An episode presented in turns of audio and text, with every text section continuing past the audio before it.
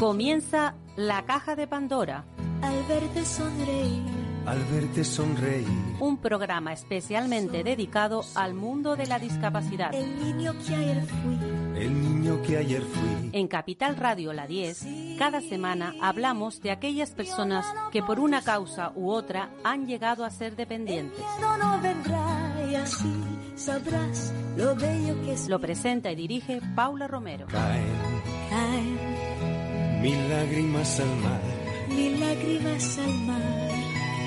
Tú Tú no me verás llorar. no me verás llorar. Y es Hola amigos, que solo tu alegría. comenzamos nuestro programa, nuestro programa semanal hablando de discapacidad y de, y de cosas maravillosas, como dice David. Yo quiero quiero que escuchen ahora, porque lo voy a voy a hablar con la madre de David, pero quiero que, escuchen, a ver si desde control me ponen un, una, una, un pequeño, una, un saludo de David, porque mm, la verdad es que es un niño encantador y que ha logrado muchísimas cosas. A ver si desde control me ponen el, el audio. Hola, soy David Martínez Navas. Tengo 12 años quiero y quiero cambiar el mundo. Cuando se le da una oportunidad al autismo, ocurren cosas maravillosas. Quiero cambiar el mundo y cuando se nos da una oportunidad ocurren cosas maravillosas. Esa es la opinión de un niño que tiene autismo.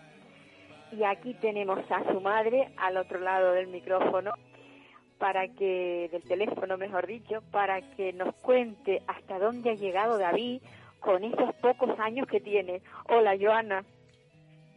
Hola, buenos días, Paula. Qué alegría me da Hola oír a. David, qué alegría. Eh, bueno, yo no soy su madre, pero desde luego yo me imagino cómo estarás tú. Uy, pues mira, ¿qué te voy a contar yo que soy su madre? No tengo palabras. Transmiten mucha energía y mucha positividad. Sí. Y el orgullo Es un niño muy tienes- alegre. El orgullo que tienes que sentir, ¿verdad? Muchísimo, muchísimo. Porque está ayudando en primer lugar a él y a muchas personas como él. Claro, sin duda. Joana, mm, a ver, cuéntanos, porque desde la última vez que hablamos, que hace bastante tiempo, David ha llegado muy lejos. ¿Está de consejero o conseller que le llamáis Sí, vosotros? él por- es consejero o conseller, consejero, bueno, consejero de la infancia en Gandía y este año salió como consejero estatal que representa a los niños y niñas y adolescentes de España. Eh, la última vez que hablamos le habían dedicado por primera vez en la Comunidad Valenciana un monumento entero infantil dedicado a la vida de David para Ajá. hablar de los pros y lo- de los contras que vive una persona con autismo día a día. Y lo último es que David opta al Premio Internacional de la Paz. Estamos pues sin palabras. sin palabras. Sí, la verdad es que sí, que te quedas, te- dices, pero ¿cómo es posible? Que, que porque constantemente se habla de la discapacidad, denostándola, eh, o- olvidándonos de ella, pero la realidad es que si se trabaja con estos críos, se consiguen muchísimas cosas. Bueno, cuéntanos, porque ya me, me lo has contado a mí, pero me gustaría muchísimo, mm, ¿qué clase de, de educación le dio, le dio tu, tu hijo a uno de los consejeros cuando estaba en, eh, precisamente en una de esas asambleas que se celebran? Que son asambleas que se celebran de forma virtual. Él no se, él no se desplaza Sí, a sí, Madrid. se celebran online. Per- perfecto. Sí, pues que David estaba hablando y le interrumpieron y en varias veces le interrumpieron y él dijo que si había levantado la mano para, para comentar, porque en el colegio a él le enseñaban que levantaba la mano y hasta que no le cedieran su turno no podía hablar. Entonces ahí dio una gran lección, primero de educación y empatía, cosas que a muchas personas que no tenemos dificultades nos hace mucha falta. Entonces, Pues nos dio un gran ejemplo, nos quedamos todos sin palabras. Pero es que esta persona volvió otra vez a infringir las normas. Sí, sí, entonces ya David, pues... sí, David eh, nos da muchas lecciones. Eh, es eso, es un nene espontáneo, pese a sus dificultades, entonces eh, que una persona que tenga dificultades esté llamando una atención que no la, a una persona que no las tenga es, es algo muy, muy importante para todos. Sin duda, sin duda. Y lo dejó callado al final. Sí, sí, lo dejó callado y él siguió hablando y quien tenía su turno iba siguiendo hablando porque, como es evidente, tú tienes que hablar cuando te den tu turno, no interrumpir cuando está hablando la otra persona, es la falta de educación. ¿Cuánto, ¿Cuánto tienen que aprender los mayores de los niños? Y, y sobre sí, todo, ellos tienen tanto que enseñarnos y nosotros tanto que aprender de ellos. sin lugar a dudas. Bueno, eh, eh, eh, por las por estas fechas que es cuando se celebran las fallas ahí en Valencia, bueno, al final a mediados de, de agosto, ¿no? El, en San, en San no, José. de, de marzo, el 19 Digo, de, marzo, San de marzo, de marzo, sí, de agosto. Estamos, estamos, estamos en marzo, Dios mío, estoy perdida. Ya quieren vacaciones, ¿eh? Estoy acelerada. y ya me quiero plantar en agosto. Bueno, el caso es Ya, que ya. El caso es que en la semana esa del 19 es cuando se celebran la- las fallas.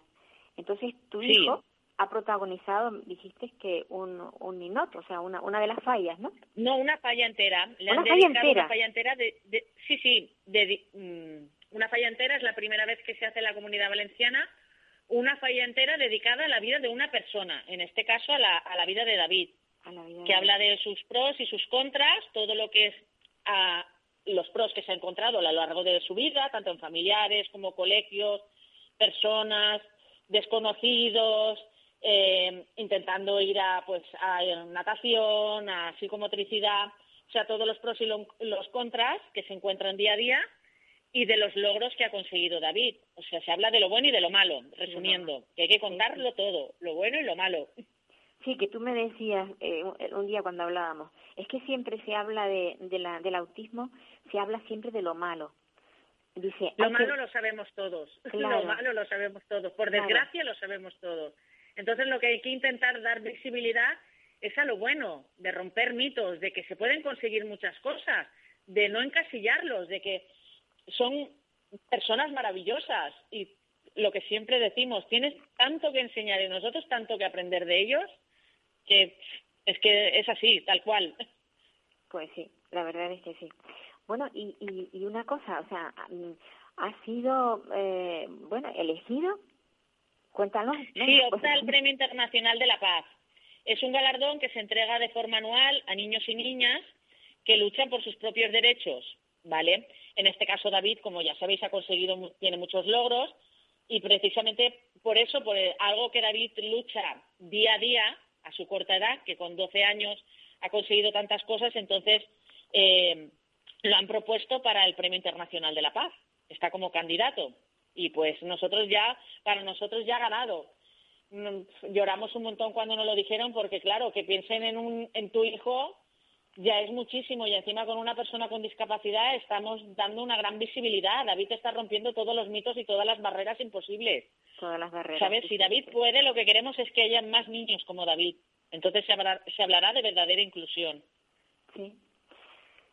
En realidad es eso, es lo que tú has dicho. Para que la, la, la inclusión sea real hay que seguir hablando de ello, pero no solamente hablando, sino ofreciéndole, por ejemplo, lo que le han ofrecido a tu hijo, el que sea consejero, el que sea, bueno, conseller, el que ahora opte a un, a un premio mm, que es a, a unos niveles que donde se van a enterar todo el mundo de lo que vale una persona con autismo, eh, es algo muy grande. Yo, mm, mm, aparte de eso, sé que eh, David ha sido el precursor de que los pictogramas anden por todas partes, o sea, que las personas con autismo... Sí, David eh, ha adaptado su ciudad a él y a más personas como él. O sea, David en muchas cosas ya no utiliza pictogramas, pero los pictogramas los tenemos hoy en día toda la vida. Para ir al cuarto de baño al aseo tienes lo que es el pictograma de señora y caballero, los Sí. pasos de cebra, si están señalizados. O sea, es, todos somos muy visuales. Y si todo está señalizado, la vida es más inclusiva y más fácil y se normalizará todo y es mejor para todos. Incluso para personas que no tengan dificultades, personas mayores, incluso para ti y para mí. Si todo está señalizado, es más fácil y vivimos, viviremos mucho más mejor, como dice David. Sí, sí. No, es que es, es real. O sea, nosotros también tenemos pictogramas. Vamos por las carreteras y tenemos unos carteles que nos indican a dónde podemos ir, eh, la velocidad que podemos tomar. O sea, bueno, eso es en carretera. Y luego lo que la dices- vida está llena de pictogramas, si Sí, no nos sí, damos sí. cuenta. Todo está lleno de pictogramas. Pero si personas que tienen más dificultades les, les facilitas que puedan tener una vida lo más normalizada posible, pues es más fácil para todos. Sea, ahora, ahora mismo donde vivís vosotros, la- los pasos de cebra eh, tienen incluido también pictogramas para personas con, con, con autismo. Sí, sí, todos, todos. Los pasos de cebras en, en colegios e institutos están todos señalizados. ¿Y, ¿Y los semáforos? Estamos en ello, estamos en ello. Esto va por fases y estamos trabajando para que ahora se hagan los semáforos, el, cuando tenga que coger el, el transporte público, pues que estén señalizados, de cojo el billete, pago, espero, a que pare el autobús, todo eso, pues se va- lo vamos trabajando poco a poco para que se normalice y esté en todos los pueblos y ciudades posible. Porque es algo que necesitan, es, necesitan ellos y muchas personas como ellos. Bueno, yo, yo hay una cosa que también quiero decir, porque David ha hecho mucho, pero Joana, la mamá de, Joana Navas, la mamá de David, mm, tiene mucho mérito, mucho mérito porque te has dedicado a dar, tú no eres una conferenciante, no eres una, una experta en nada, pero sí en todo. No, no, supongo que no, no, no tienes títulos que te acrediten como, como una experta en autismo, pero eres una auténtica experta en autismo. Y sé, sé que cuando me preguntan que qué sé de autismo, digo todo y nada. De autismo, Claro. del de David, todo. De otros autismos, nada. Sí, pero eso te ha, te ha mm, eh, pues envalentonado como para ir a dar conferencias para que los demás entiendan el autismo. Y eso es importantísimo, porque es una labor, eh, es como una lluvia fina, que día a día eh, se va trabajando para que la gente lo pueda entender. ¿Sigues haciendo eso? ¿Sigues yendo siempre que te llaman a dar una conferencia y a explicar cómo se puede eh, comunicar uno con las personas con autismo? Cuéntanos. Siempre, siempre. Mm, Yo siempre he pensado, primero como David, que piensa que hay que cambiar el mundo, y yo le pienso ayudar, igual que mi marido Tomás. Eh, hay que ayudarles. Lo primero, lo más importante es visibilizar, concienciar, normalizar. No pasa nada, cada uno somos diferentes, tanto por dentro como por fuera. Tenemos unos gustos y todos no son rubios, ni son morenos, ni tenemos el pelo largo, ni el pelo corto. Unos tienen una dificultad, unos se les da bien cantar, otro bailar, otro saltar, a otro la, la música. Entonces, hay que intentar normalizarlo. El día que se normalice y la gente no lo vea como algo raro, como algo extraño, no habrá ningún problema. Entonces, hay que intentar visibilizar y llegar a- al, al máximo donde se pueda. A mí siempre donde me llamen, ahí estaré siempre para dar visibilidad, siempre, siempre, y de manera altruista. Sí, sí, claro.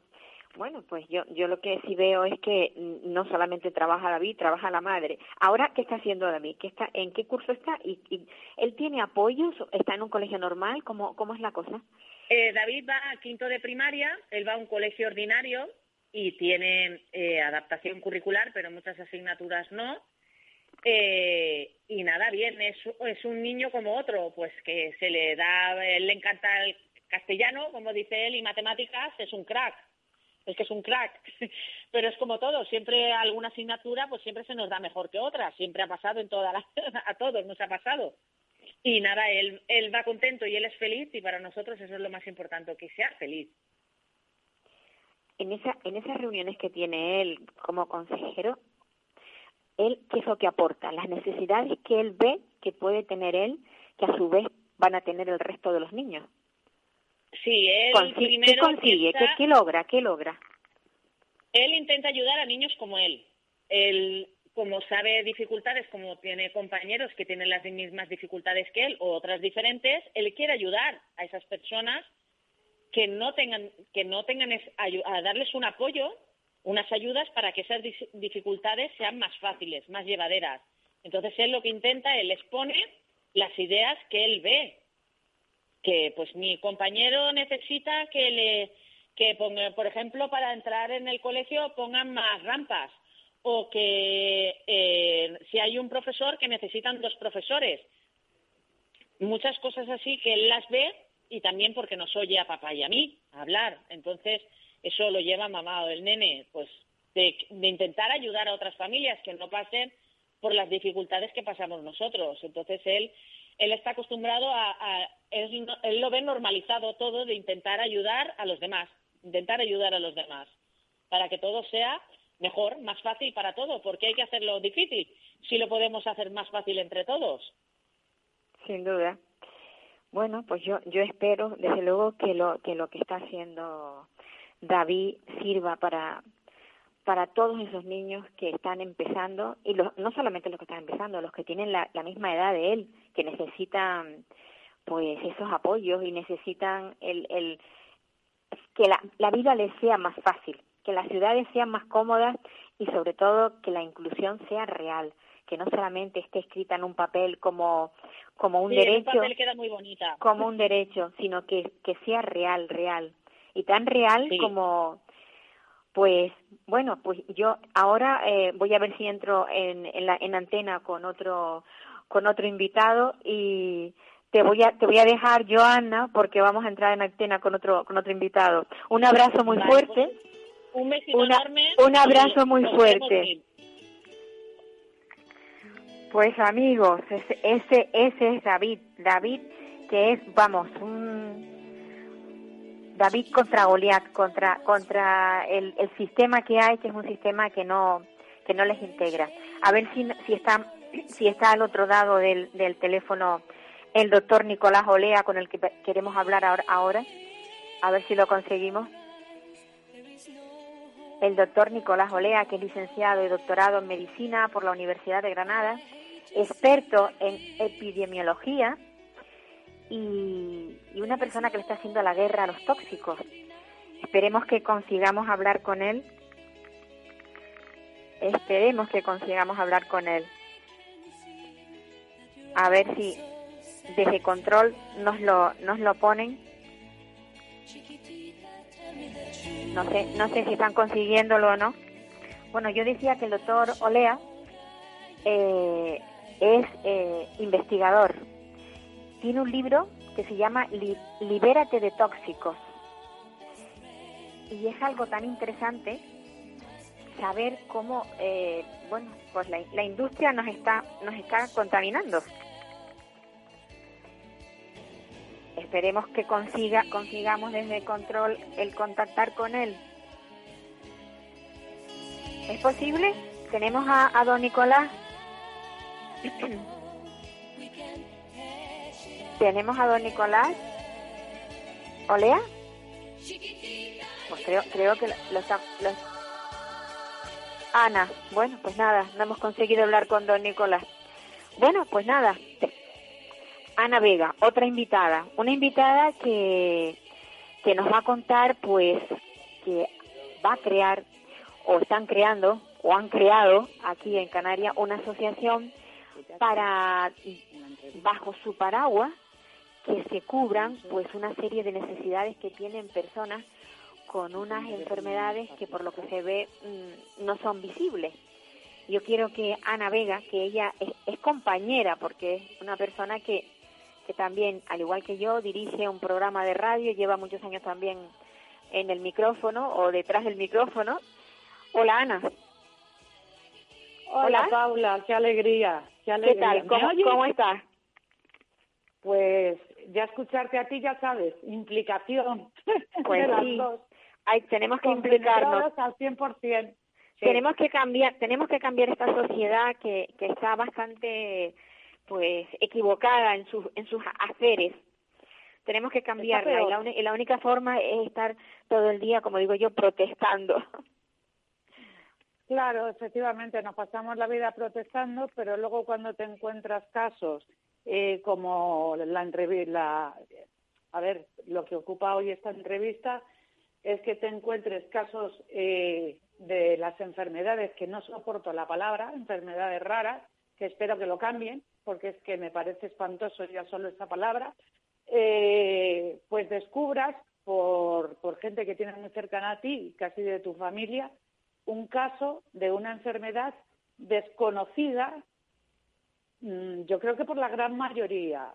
Y luego estar en Canarias, bueno, ¿qué te voy a decir a ti? Que tú no sepas, es poco menos que estamos al otro lado del universo, porque hay cosas que no te entran en la cabeza. Entonces, me refiero a lo de si quieres pasamos directamente para tampoco atrasarte a ti, me refiero a la enfermedad de, de Pertes. ¿Tú habías escuchado la enfermedad de no Pertes? no para mí es nueva Es nueva, vale. sí Pues te cuento. En Tenerife hay dos casos confirmados confirmados. Y, lo que estaba, y de lo que se intenta, eh, y lo haré a través de diferentes medios, es que llegue a la población porque nos consta que hay más niños, porque afecta a niños y a niñas, y que puedan salir esos casos, visibilizarlo, para que se puedan adherir, porque asociación aquí en Tenerife no hay, estamos en ASFAPE, que es una, asociación que se creó de familiares con hijos que tenían PERTES o lo siguen teniendo, y lleva ocho años funcionando, y están en Alcobendas. Entonces, lo que hice fue eh, ponerme como socia porque creía que era importantísimo el poder, bueno, pues por la facilidad y el, llevar tantos años en los medios de comunicación, ser un enlace y un apoyo para familias que están literalmente desamparadas y, y desesperadas, literalmente. Entonces, ¿qué es lo que ocurre?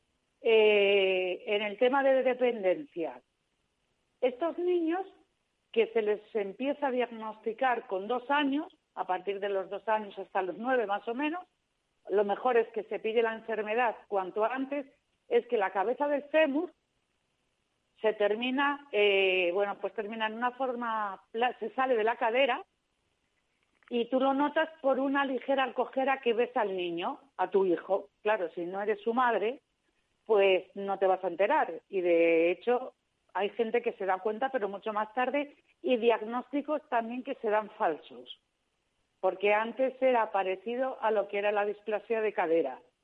¿Qué ocurre? Que cuando tienen las crisis, por ejemplo, eh, te hablo de la mamá que está en el Sauzal Ateneri, la mamá de Ancor, hoy me mandaba un audio diciendo que el niño había sufrido una crisis.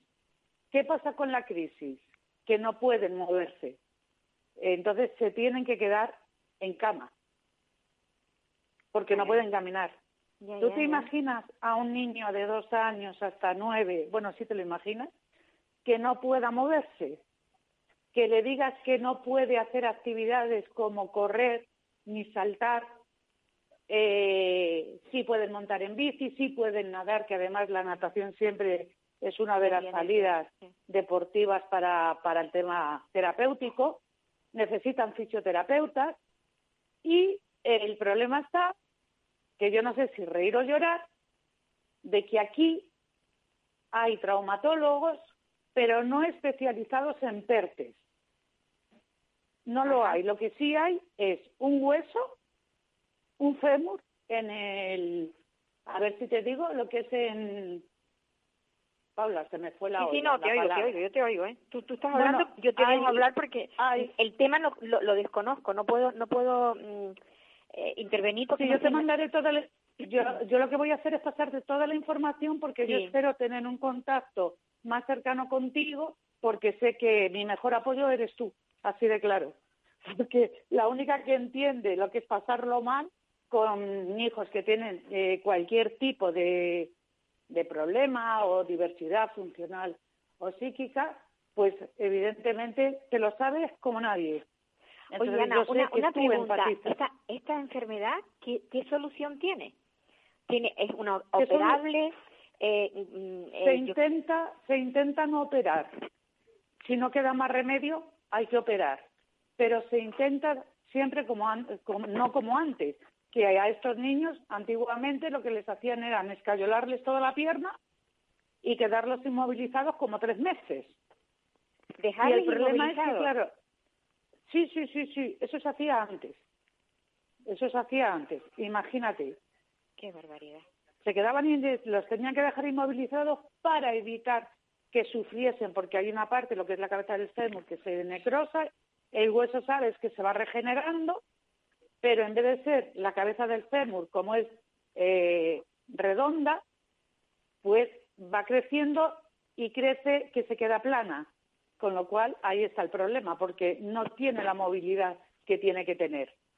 Entonces, lo ideal es pillarlo lo más temprano posible para poder tratarlo. Se está tratando en Madrid, está lo que es el, Hospital del Niño Jesús, eh, la Ruber Internacional, el Hospital de Getafe, que de hecho hubo, hubo ponentes que estuvieron en el Congreso, que asistí para poder informarme también y bueno y, recopilar toda la información que se pudiese y ser un poco la, la voz de ellos. Y, bueno, pues está hasta las nueve años. Luego hay médicos que se empeñan aquí en Canarias en operarlos. Cuando se les está diciendo o hay o, cuando se habla con los médicos de Madrid de la península y se les dice lo que hay y te dice no es que no hay que operar o sea el doctor Abril que es el uno de los mejores médicos traumatólogos especializados porque no hablamos de traumatólogos en infantil. Estamos hablando de traumatólogos especializados en PERTE entonces teníamos que conseguirlo. Había uno aquí, si mal no recuerdo, que ya murió, y luego sí hay uno, pero ya no está aquí en Tenerife, que sí conoce también lo que es la enfermedad. Entonces, es una vergüenza. ¿Qué es lo que está pasando, Paula? Si quieren que les atiendan en Madrid, no hay ayudas. No hay no ayudas. hay ayudas. Pero espérate, Eh, espera, espera, Ana, yo sé que aquí cuando no hay especialistas en determinadas enfermedades, se les traslada a Mm. Península, al hospital referente, por ejemplo, eso pasa con los temas de corazón, con, con muchas, por- eh, con, con esto, con temas de, de, de cuando hay que operar el- la columna vertebral porque hay una escoliosis tremenda, hay una serie de cosas que sí se traslada. ¿Eso no, no se ha incluido en esos traslados? Tenéis, tenéis que lograrlo. no. Paula, te digo No que se ha no. logrado. pero es que además ya, la, ya lo han preguntado y no, pero es que ni siquiera cuando tú pasas por el tribunal, por ejemplo, eh, tú sabes que tengo un hijo TDAH y tiene reconocido el 33% de discapacidad, precisamente para ayudarle en el tema de, de estudios, en el tema de, bueno, pues otras cosas que pueda necesitar, que si no lo tuviese no se lo concedería.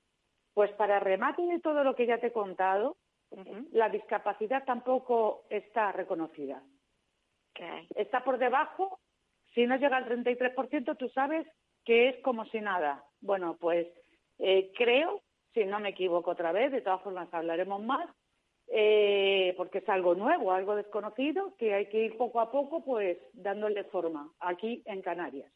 Entonces, lo que el 7%, el 8%, si no tienes el 33%, pues te quedaste sin nada.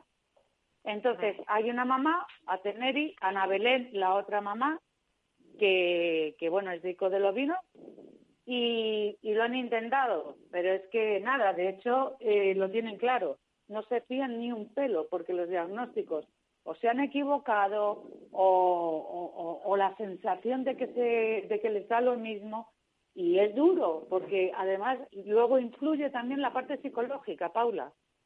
Porque Claro, son también, claro, niños claro. Que, pu- que pu- claro, es que es, a ver, destruir no, es poner patas arriba una casa, porque si tienen hermanos, también ese es otro problema, que el hermano tienes que atender más a- al, al que tiene el PERTES porque, porque reclama más, más atención y tienes el otro hermano que bueno que tienes que hacer virguerías para que no se sienta desplazado. Por suerte, las dos mamis que yo conozco, pues eso sí lo están haciendo y no están teniendo problemas, pero es duro.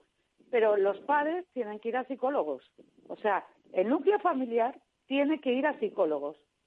Pues tampoco, quitando, quitando, si no me equivoco, en el ayuntamiento de Ico de los Vinos, creo que lo que es el psicólogo del ayuntamiento sí está atendiendo.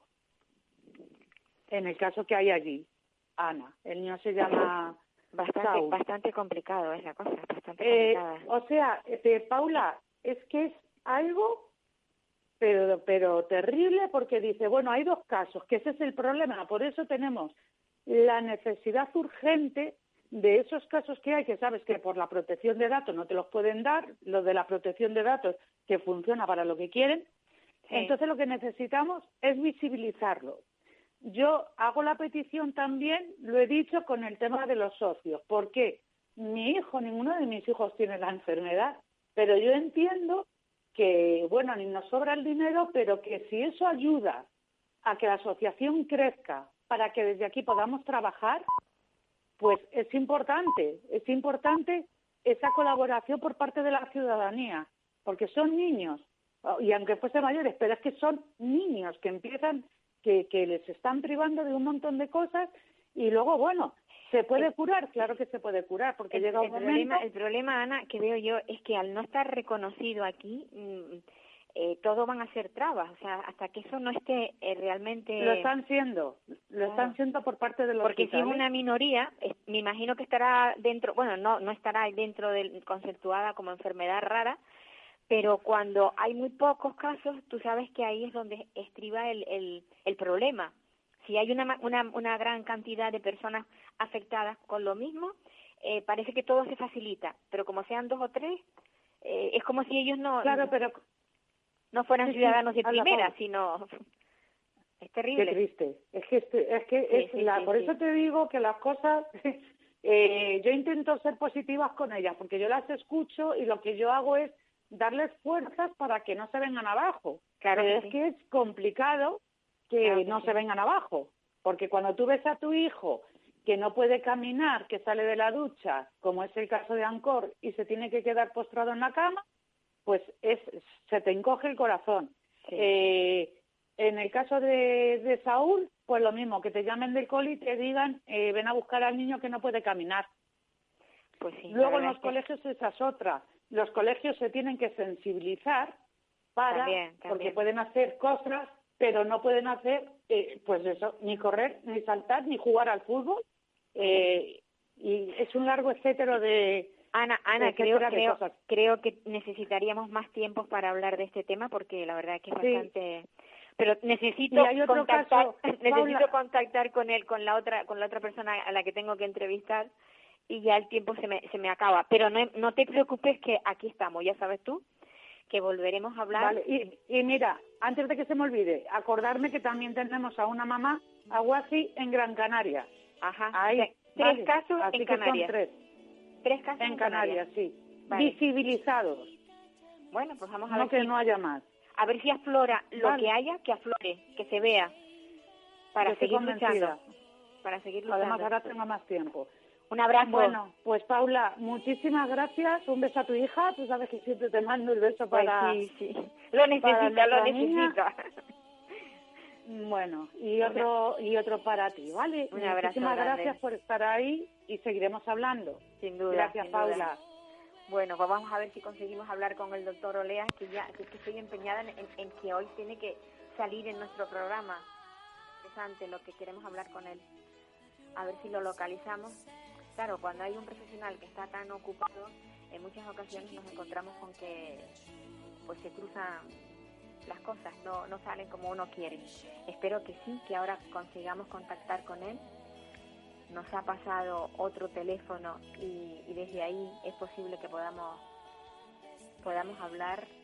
Espero que así sea porque si no desde luego el programa me quedaría deslucido puesto que yo tenía esa esa, esa idea. Bueno no esa idea para mí es bastante importante tener un profesional de estas características nos hablen bueno buenos días don Nicolás Buenos días. por fin, por fin le, le pillamos. Esto por fin una- le pillamos. esto Yo- una- esto es Yo una ya he hablado de usted y ha dicho todo lo que tenía que decir, cuál es su currículum. Pero a mí lo que realmente me interesa ahora es que, que los oyentes nos escuchen. Es, usted es experto en disruptores endocrinos. Háblenos, ¿qué son los disruptores? O sea, ¿qué, ¿qué impacto tiene esto en la salud y por qué los tóxicos nos están envenenando y de qué forma? Pues los disruptores endocrinos son sustancias químicas, contaminantes ambientales, que afectan al equilibrio de las hormonas. Alguien eh, joven el otro día en una conferencia que estaba dando me dijo que hackean las hormonas. Y dije, hombre, voy a tomar el término para usarlo a partir de ahora. Eh, sabe que los órganos se comunican con esos mensajeros químicos Sí. el ovario se comunica con la mama con el estradiol, el testículo con el músculo con la testosterona, pues bien, esos mensajeros químicos pueden ser hackeados y a los compuestos químicos que afectan ese mensaje se le llama disruptores endocrinos, que es una traducción directa del inglés, como siempre. Bueno, mm, yo una de las cosas que me llamó la atención es que usted tenía, o sea, ya, ya sé que no es experta en autismo, porque me lo dijo, es experto en muchísimas cosas, pero en autismo no. Pero esa conexión que pudiera haber entre el autismo y los tóxicos que ingerimos las madres involuntariamente, porque no, no, no somos conscientes de estar tragándonos toda esa porquería que, que nos está metiendo la industria. ¿Qué hay en Pues, ¿Qué hay de, de todo sí. esto? Pues mira, eh, la historia es muy interesante y además mm, la puso en valor hace unos años una bióloga molecular científica francesa de mucho prestigio que se llama Bárbara de Menex, eh, directora del el Museo de Historia Natural en París. Ella estudiaba el funcionamiento del cerebro en mamíferos y utilizaba como modelo pues eh, la hormona tiroidea y el yodo y durante años mm, produjo mm, publicaciones del mayor nivel en donde intentaba ver cómo la hormona tiroidea controla la función cerebral, el desarrollo o incluso en algunos animales la metamorfosis. Y de pronto descubrió que esos modelos podían ser interferidos con contaminantes, que son los disruptores endocrinos, y tenían efecto en las fases más tempranas del desarrollo cerebral, de tal manera que a- afectaban al desarrollo neuroconductual. Y cuando vio cuáles son los patrones de afectación, generalmente a través de las hormonas tiroideas, pues aparecían el déficit de atención y la hiperactividad, el, todo el, el síndrome de Asperger y algunos signos que corresponden a lo que se llama el espectro autista. Y entonces planteó muy valientemente que independiente de lo que sea la carga genética, hay factores ambientales que pudieran alterar el desarrollo cerebral, el comportamiento y que actúan en competencia con las hormonas tiroideas. Eso era impensable hace unos años, cada vez es más frecuente. La semana pasada estuve en Madrid en el Congreso de o en un curso de eh, endocrinología pediátrica y allí no se horrorizan de pensar que hay factores ambientales prevenibles, lo plantean ya como una hipótesis. Yo en mi Facebook lo comenté y he recibido algunos comentarios muy aireados de algunos padres y madres diciendo que todo el mundo sabe que es una enfermedad genética, que no me ande con tonterías. Pero bueno, nosotros tenemos una buena hipótesis ambiental y creo que vale la pena porque lo genético parece que es predictivo, mientras que lo ambiental es, es, eh, prevenible, ¿no? Sin lugar a dudas. Sí, pero de todas maneras, eh, yo, yo también he conocido padres que me han dicho, no, no, no, no, ni, ni es una enfermedad, ni, ni, es, ni es genético, ni es nada. Es una condición humana. Digo, bueno, vale. Sí, probablemente no voy a estar, sobre- no voy a estar discutiendo tampoco, porque Sí, si no... sobre todo, Paula, que en torno a- al sufrimiento que hay en la enfermedad o en las personas que pueden ser distintas, desde tener un cáncer de mama o un cáncer de próstata, a- porque no todo el mundo lo tiene, es decir, que siempre alguien es distinto y por eso sufre la enfermedad, pero la causa, si es, tiene cierto grado de prevención, pues sí que nos gustaría saber. Hay un punto, Paula, que me interesa muchísimo de lo que acabas de comentar, eh, y si te parece, te, te comento.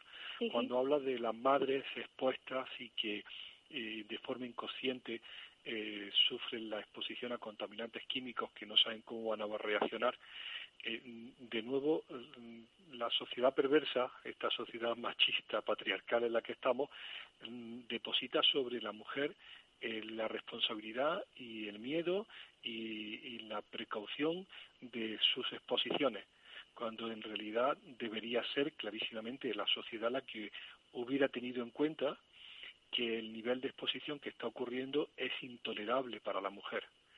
Yo te he comentado alguna vez que hay esta idea de que el modelo de humano ha sido el hombre blanco, rico y guapo Sí. del primer mundo y de pronto cuando en el año 2000 se dan cuenta que la mitad de la humanidad es femenina, se dan eh, no- nos damos cuenta todos que las reglas del juego, eh, la precaución y la prevención no son aplicables igualmente a los dos géneros, ¿no?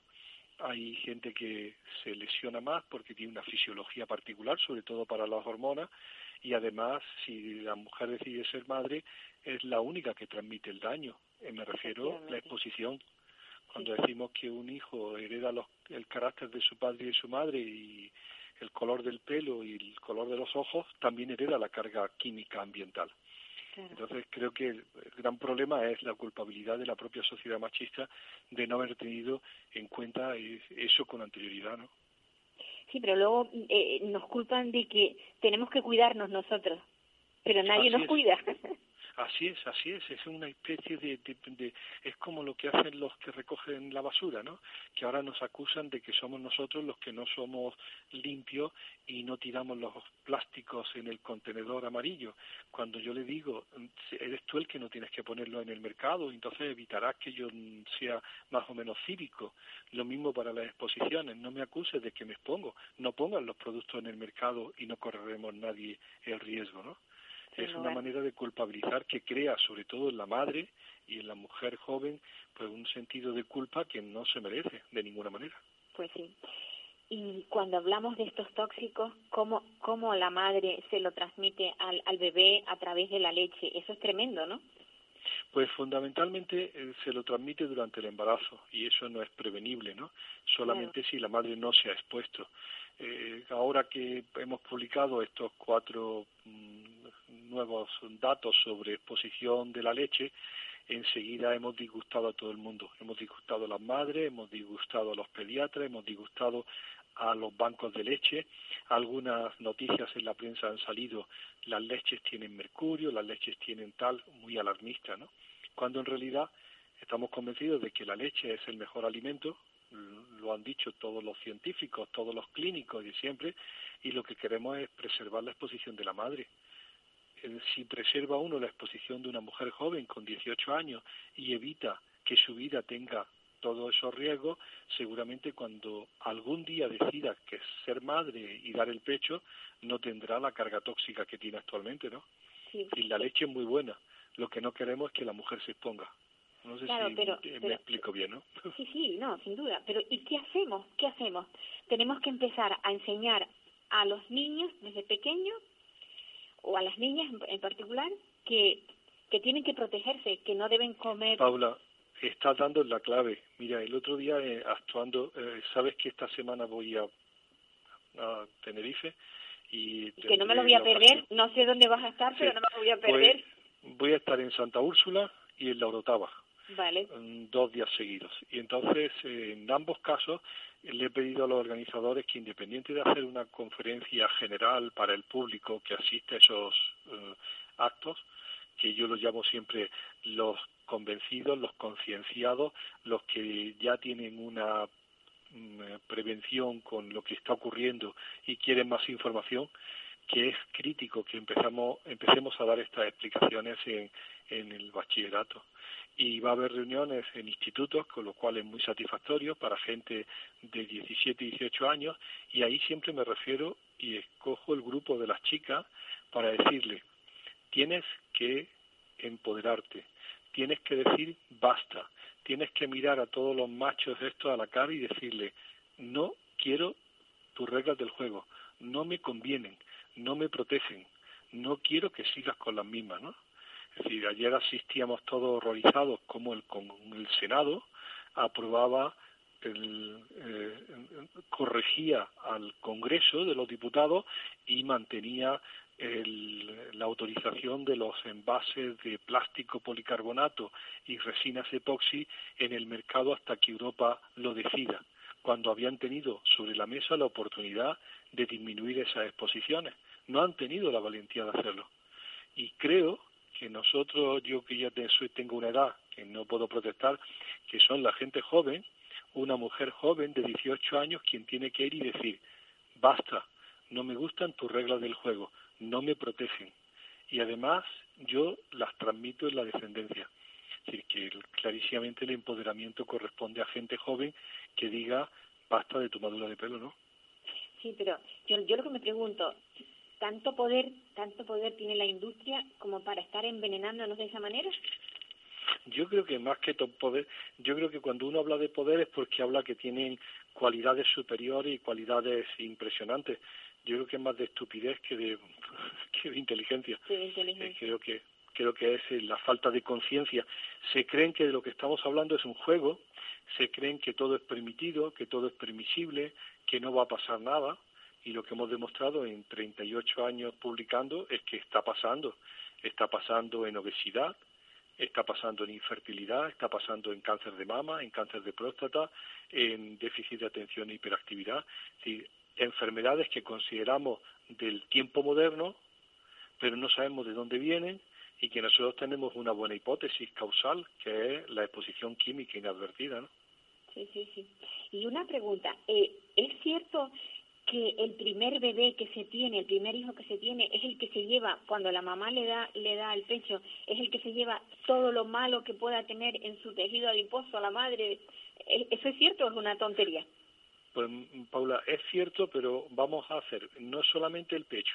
Es que si hablas de lo del pecho exclusivamente, parecería que con modificaciones en la lactancia ha eliminado el riesgo de exposición.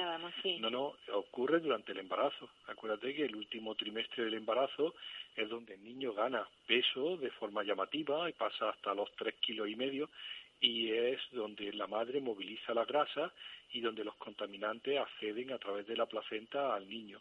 Nuestra impresión es que la placenta no es un filtro, sino que es un colador en donde muchos de los contaminantes pasan. Es decir, que no solamente es eh, en lactancia, y no demonizamos la lactancia, sino que es el propio proceso de gestación lo que expone al niño. Y la clave es que para los compuestos persistentes que la madre ha acumulado, eh, todos sabemos que el embarazo es una forma importante de limpieza para compuestos orgánicos persistentes como el famoso DDT, o para compuestos orgánicos persistentes como los perfluorados.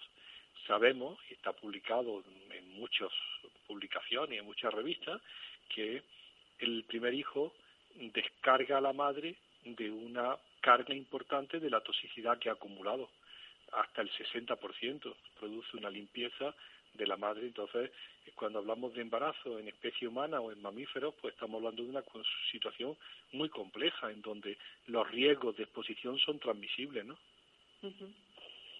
Bueno, y este libro, este libro Libérate de tóxicos, eh, es un libro para abrir los ojos a la realidad, es un libro eh, científico, es un libro mm, eh, yo es que no lo he leído, es la primera vez que entrevisto a alguien que ha, editado un libro y no lo leo. Sí, lo pues Paula, el libro eh, fue un, un intento, no, fue una obligación de poner en castellano lo que ya habíamos dicho en inglés, ¿no? Sabes que por oficio estamos obligados a escribir en revistas internacionales cuyo lenguaje es el inglés, y nos valoran los proyectos y los resultados con esas publicaciones. Entonces eh, íbamos por toda España contándolo y divulgando y en un momento determinado con RBA, el editorial, decidieron que eh, nos invitaron a hacer un trabajo de, divulgación. Al final ha salido un trabajo largo, grande, son 460 páginas, en donde se dan recomendaciones, se explica qué es disrupción endocrina, se explican los términos que tú me has preguntado y en forma de 20 capítulos, como una especie de cuentos, pues empieza cómo se llega al convencimiento de que tenemos un problema grave, ¿no? Y hay por eso obligado por el editor toda una sección de guía para evitar la exposición, ¿no? Y hay pues una guía para evitar la exposición en vía alimentaria y hace mención a los plásticos y al residuo de pesticidas, otra por cosméticos, que también es una fuente muy importante de exposición química actual, otra parte para utensilios y dentro del hogar, desde ambientadores hasta tapicerías mágicas antimanchas, ¿no? Como o electrónica encendida todo el día, que son todos fuentes de, exposición a contaminantes disruptores endocrinos. Otra muy interesante que es esperando un hijo. Y es como esas reglas o esas normas y esas recomendaciones pues son especialmente interesantes cuando eh, la mujer fértil ha decidido que, que quiere tener descendencia, ¿no? Y entonces, pues, cómo tiene que prever antes del embarazo, pues cambiar sus hábitos y sus exposiciones. Y ya cuando tiene el niño, pues cosas tan sencillas como eh, tenemos un contencioso enorme con la exposición de estos compuestos a través de los textiles.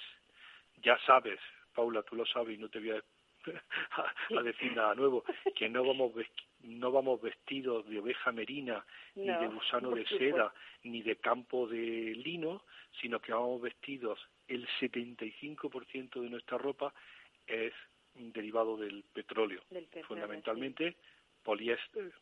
Y entonces, pues, ese poliéster, para que sea ponible y parezca seda, lino o algodón, pues tiene mucha química. Y esa química, pues, expone a, a, las personas, a las madres y a los niños. Pues el, incluso hay recomendaciones para ver cómo puede uno eliminar eh, parte de los contaminantes eh, que tienen en su formulación los textiles, ¿no? Cómo es conveniente pues la, lavar la ropa antes de ponérsela al niño, es decir, la, es, antes de estrenarla, lavar Sí. la ropa, lavar sí. Los, los peluches, cosas que favorecen de forma muy sencilla a eliminar mucha de la carga química que le ha colocado en el último momento el fabricante, ¿no? Pues sí, yo yo recuerdo, eh, a ver, que, yo soy muy mayor, mi madre, mi madre pues evidentemente ya ni está aquí. Y siempre decía, antes de ponerle la ropita a la nena, dale una agüita, quiere decir, pásala por agua fíjate, fíjate para que le limpie, sí, sí, sí, sí, para Fíjate que la deje cosa. Es cierto que pierde algo del apresto que tenía Sí, al que era exactamente, sí, sí. sí, pero es que ese apresto es química. Sí, ese sí, esa dureza son- que traía la, la ropa o que trae. Así es, Sí, así sí. es, o la rigidez o, o el aroma en algunos casos incluso, ¿no? Eh, son muchos. eh, Es curioso, por ejemplo, que tú vas a comprar una camisa y te dice no necesita plancha y dices qué estupendo, ropa que no necesita plancha y lees la letra pequeña y dice ojo, tras 10 lavados sí necesita plancha.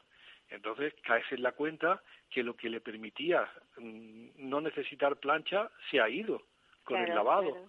Sí, Pues bien, esos aditivos que unas veces son eh, suavizantes, otras veces son antillama, y fíjate que si es interesante en la ropa infantil que tenga un eh, flame retardant, como decimos, un retardante del, del Sí, fuego sí. para que no arda la ropa infantil, todo eso son aditivos que se utilizan para darle propiedades mágicas a la ropa, sobre todo a la ropa sintética. Acuérdate que la lana no arde, que No. los borregos no arden. No, no, no arde. Bueno, en cambio los otros derivados del petróleo tienen una facilísima ignición. Pues para evitar todo eso llevan aditivos. Y esos aditivos al final suponen una exposición infantil y exposición humana. Y me dirá, bueno, eso es que había hecho algoritmos complejos para calcular cuánto se expone por centímetro cuadrado de piel.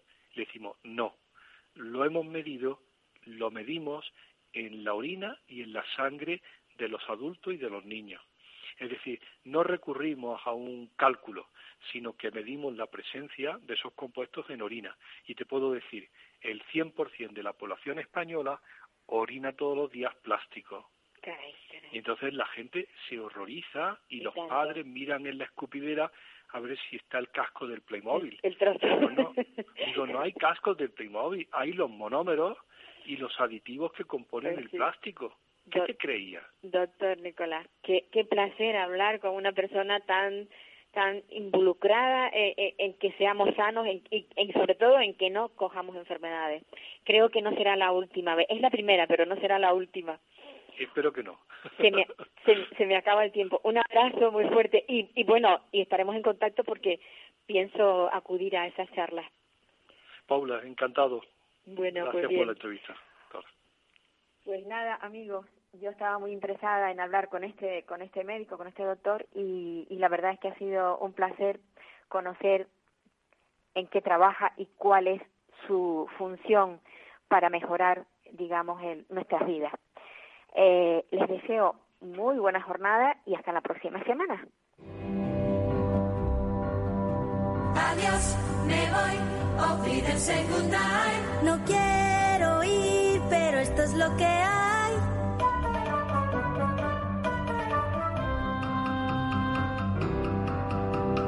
Adiós, me voy, Wiedersehen, adiós. Adiós, adiós, a usted, usted y usted.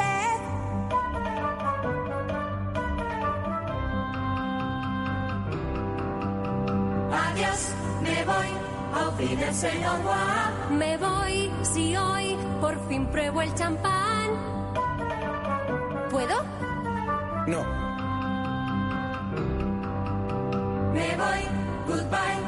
auf Wiedersehen, adiós. Me voy con un suspiro y un adiós. Adiós.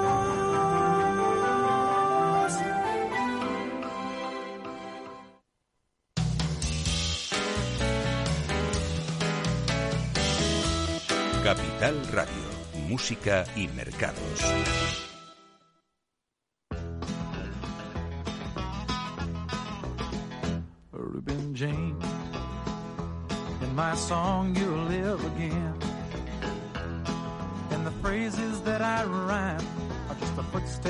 Out of time from the time when I knew you, Reuben James. Reuben James. All the folks around Madison County cussed your name. Just a no-count sharecropping colored man who would steal anything he can. And everybody laid the blame on Reuben James. Reuben James, you still walk the furrowed fields of my mind. Faded shirt, the weathered brow, the calloused hands upon the plow. I loved you then and I love you now, Reuben James. Flora Gray. The gossip of Madison County died with child. And although your skin was black, you were the one that didn't turn your back on the hungry white child with no name, Reuben James.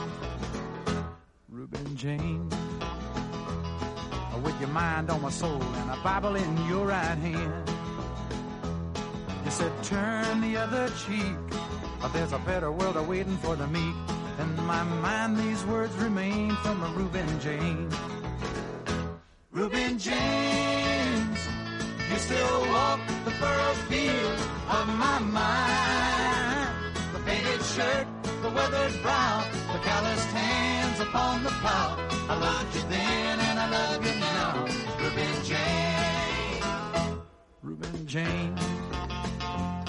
One dark cloudy day that brought you from the field until your lonely pine box came. Just a picture of me in the rain, just to sing one last refrain for Reuben James.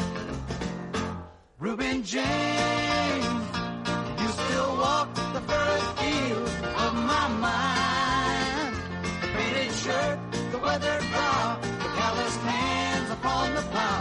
I loved you then and I love you now, Reuben James. Reuben James, you still walk the furrowed fields of my mind. The faded shirt, the weathered brow,